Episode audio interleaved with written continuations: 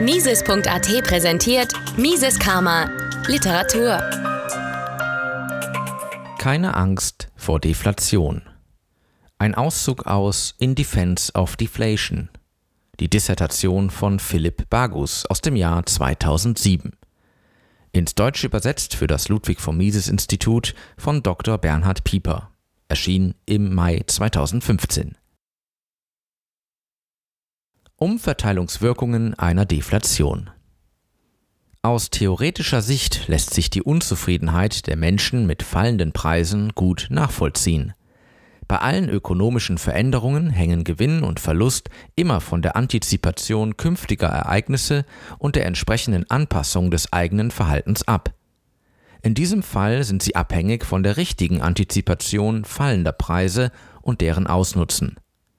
Fallende Preise bedeuten Verluste für Unternehmer, die die Zukunft nicht genau antizipierten und zu hohe Preise für Produktionsfaktoren zahlten, das heißt Preise, die sie in die Verlustzone treiben. Ferner verlieren die Individuen, deren reale Lasten einer Verschuldung steigen. Bei einer Deflation verlieren die Schuldner und die Gläubiger Gewinn. Üblicherweise steigt während einer Deflation der Druck auf die Schuldner langsam an, was rein psychologisch Unbehagen verursachen kann. Hervorzuheben ist dabei, dass Produzenten in einer Wachstumsdeflation nicht notwendigerweise ihre Schulden nicht mehr bedienen können und pleite gehen. Zwar steigt der Realwert der Verpflichtungen, aber auch das Realeinkommen nimmt zu, während der nominale Schuldendienst unverändert bleibt. Dies ist der Fall, weil die Produktivität der Unternehmen und ihr Output zunehmen. Die Preise ihrer Produkte fallen zwar, aber sie verkaufen eine höhere Stückzahl, wodurch der Preisverfall kompensiert werden kann. Zusätzlich erhöhen die Produzenten ihre Produktion genau deshalb, weil sie dadurch ihr Geldeinkommen zu maximieren meinen. Deshalb geraten sie beim Schuldendienst nicht unbedingt in Schwierigkeiten. Nur die Produzenten, deren Verkaufserlöse schneller fallen als die Kosten beim Einkauf, erleben einen Rückgang ihres Geldeinkommens. Offensichtlichkeit der Verluste. Ein Grund für die Ablehnung von Zeiten mit Deflation verglichen mit solchen der Inflation liegt in der unterschiedlichen Verteilungswirkung. Die Umverteilung bei einer Deflation wirkt umgekehrt wie bei einer Inflation, bei der Gläubiger verlieren und Schuldner gewinnen, wenn die Schuldenlast real zurückgeht. Warum ist dann die Opposition gegenüber Inflation ausgeprägter als gegen Deflation? Aus verschiedenen Gründen sind die Wirkungen nicht exakt umgekehrt wie bei einer Inflation. Erstens ist bei einer Preisinflation die Umverteilung nicht so offensichtlich wie bei einer Deflation. Im Zuge einer Inflation verlieren die Gläubiger langsam und nicht so abrupt, während das Geld für den Schuldendienst immer mehr an Kaufkraft verliert. Gläubiger können nur noch weniger Güter und Dienste kaufen, als ohne Inflation möglich gewesen wäre. Dieser Verlust ist aber kaum sichtbar, weil die Menschen nicht wissen, was sie ohne Inflation gekauft haben könnten. Im Gegensatz dazu kann bei einer Preisdeflation die reale Last der Schuld so schwer werden, dass eine Umschuldung erforderlich wird oder der Schuldner gar pleite geht. Dies muss nicht unbedingt der Produktion schaden, weil im Rahmen des Konkursverfahrens nur die Eigentumsverhältnisse sich ändern und die Produktion unverändert weitergeführt werden kann.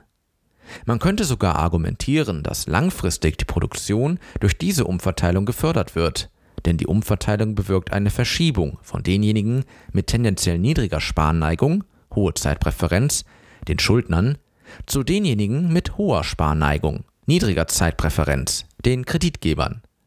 Die Ersparnisse könnten durch diese Umverteilung also insgesamt steigen.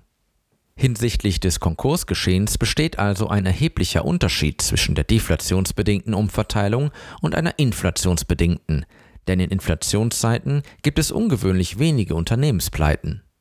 Die Umverteilung via Konkurs ist extrem sichtbar und geht in der Regel mit persönlichen Tragödien einher. Eine Person, die ihre Zahlungsunfähigkeit erklären muss, ist sich ihres Verlustes vermutlich deutlich bewusster als ein Gläubiger, der in einer Preisinflation verliert. Verteilung der Verluste. Bei einer Inflation verteilen sich die Lasten normalerweise auf viele Schultern bzw. auf einen großen Teil der Bevölkerung. Alle Geldhalter sind ebenso betroffen wie alle Kreditgeber. Deshalb sind bei langsamer und stetiger Inflation Widerstand und soziale Unruhen weniger wahrscheinlich als bei einer Deflation. Das liegt daran, dass bei einer Deflation die Verluste nicht sehr breit gestreut sind. Die Verkäufer mit schneller sinkenden Verkaufs- als Einkaufspreisen sind nicht so zahlreich und besser organisiert als die davon profitierenden Konsumenten. Außerdem hat ein Schuldner oder ein verschuldetes Unternehmen normalerweise gleich mehrere Gläubiger. Das bedeutet, dass sich die Gewinne einer Preisdeflation auf mehrere Kreditgeber verteilen, wohingegen der Schuldner oder das verschuldete Unternehmen den gesamten Verlust zu schultern hat und unter Umständen daran bankrott geht. Da sich die Last nicht auf viele Schultern verteilt, treten soziale Unruhen wahrscheinlicher auf als im Zuge einer Inflation. Organisation und Macht der Gewinner und Verlierer. Die Geschichte lehrt, dass Gruppen von Verlierern im Verlauf einer Inflation schlechter organisiert sind als solche, die in einer Deflation geschädigt werden. Gruppen mit relativ fixem Einkommen wie Rentner und Gläubiger verlieren während einer Inflation. Wie im vorangegangenen Abschnitt erklärt, sind diese Gruppen groß. Sie sind tendenziell schlechter organisiert, weil sich die erwachsenen Vorteile auf viele Schultern verteilen und Trittbrettfahren leicht möglich ist. Die Verlierer einer Deflation hingegen sind nicht so zahlreich und können sich relativ leicht organisieren, weil das Trittbrettfahrerproblem nicht so ausgeprägt ist. Die Vorteile, eine Gruppe zu organisieren, sind hoch relativ zu den auf das einzelne Gruppenmitglied entfallenden Kosten. Deshalb sind normalerweise die Verlierer einer Deflation gut organisiert. Gruppen wie verschuldete Landwirte oder Unternehmer können durch eine Deflation erhebliche Verluste erleiden. Dies erklärt ihre starke Opposition und erfolgreiche Organisation. Diese Gruppen verfügen ganz typisch auch über bessere politische Einflussnahmemöglichkeiten. Eigenheimbesitzer verfügen über erhebliches politisches Gewicht, obwohl sie nicht so gut organisiert sind wie Landwirte oder Unternehmen. Mit ihrem Wohneigentum können überschuldete Haushalte etwas ganz Wesentliches verlieren.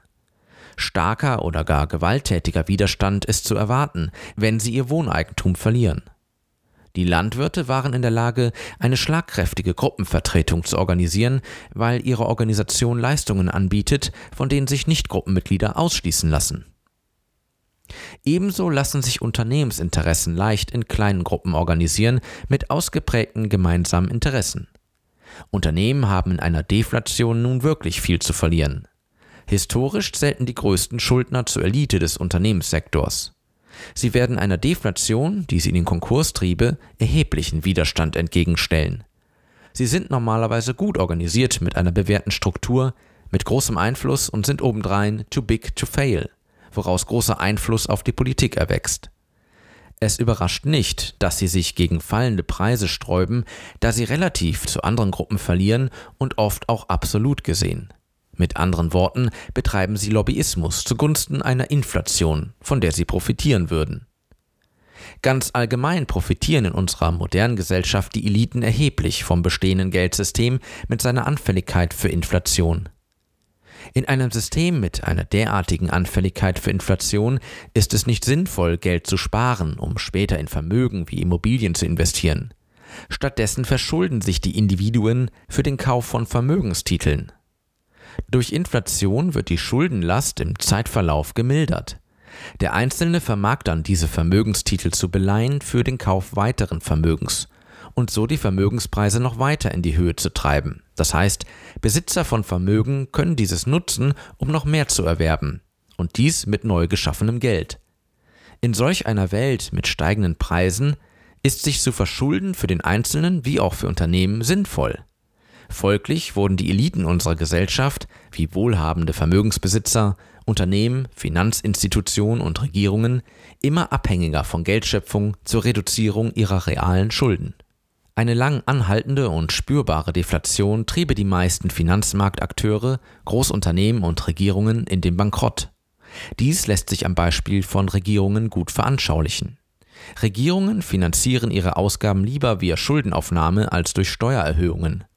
Sie ziehen die Schuldenfinanzierung vor, denn Steuererhöhungen sind unpopulärer, weil sie die Kosten der Staatsausgaben deutlicher sichtbar werden lassen. Das Bankensystem kann diese Ausgaben dann direkt oder mehr indirekt durch Geldschöpfung finanzieren.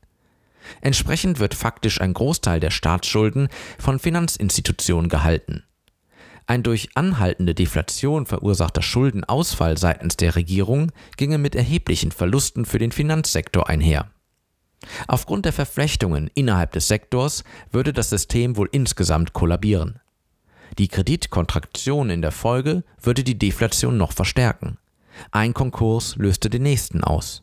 Schließlich würden alle inflationsabhängigen Akteure pleite gehen. Zusammengefasst bedeutet dies, dass eine durch Deflation ausgelöste Konkurswelle die Interessen des Bankensystems ebenso verletzen würde wie die der hochverschuldeten Unternehmen und Regierungen.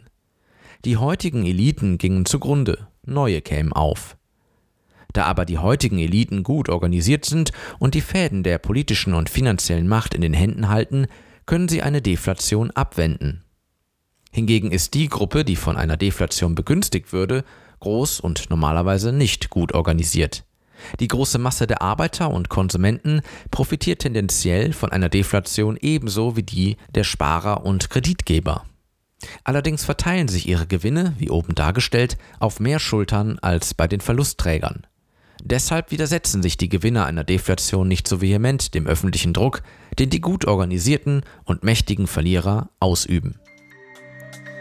Mises Karma, der freiheitliche Podcast. Eine Produktion von Mises.at.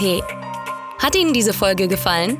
Dann teilen Sie diese Episode in den sozialen Netzwerken und hinterlassen Sie eine Bewertung auf Apple Podcasts. Um keine Folge zu verpassen, abonnieren Sie Mises Karma auf Spotify, Apple Podcasts, Deezer, Google Podcasts, Amazon Music, YouTube und überall dort, wo es Podcasts gibt. Für Anregungen, Fragen und Kritik nutzen Sie das Kontaktformular auf miseskarma.de.